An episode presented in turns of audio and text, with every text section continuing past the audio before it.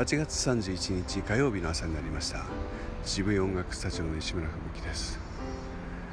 薄く雲が広がっていて太陽は鈍く光っています。セミの声が日に日に少しずつ細くなっているような気がします。夏が終わるんでしょうか。いえいえまだまだきっと暑いんでしょう。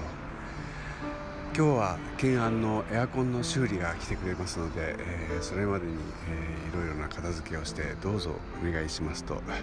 頼んで、えー、修理部品交換などが、えー、滞りなくできることを願っています。